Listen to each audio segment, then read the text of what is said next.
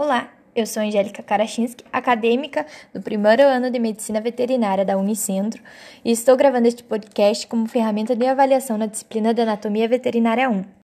Falarei hoje sobre os termos de direção cranial, caudal, dorsal, ventral e lateral. As designações para posição e direção do corpo do animal são termos descritivos que servem para indicar precisamente a posição ou direção de partes do corpo do animal. A superfície orientada em direção ao plano de apoio, solo, ou ao abdômen do animal é denominada de ventral. Sua utilização é na parte inferior do corpo e da cabeça.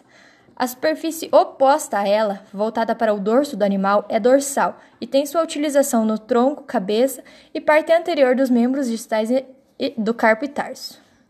O plano mediano longitudinal divide o corpo em metades similares. Uma estrutura ou superfície que está mais próxima ao plano mediano do que uma outra é chamada de medial ou interna a ele.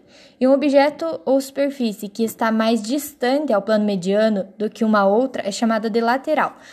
Sua utilização pode ser na cabeça, membros e tronco, é, ou externa a ele, em direção ao lado.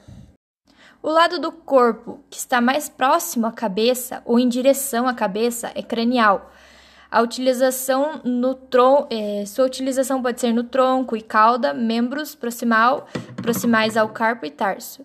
E o mais próximo à cauda ou em direção à cauda é chamado de caudal. Sua utilização é na cabeça e tron tronco e membros próximos ao, tar ao carpo e tarso. Com respeito às partes da cabeça, os termos correspondentes são rostral, em direção ao nariz, e sua utilização é apenas na cabeça, e caudal. Obrigada pela atenção de todos.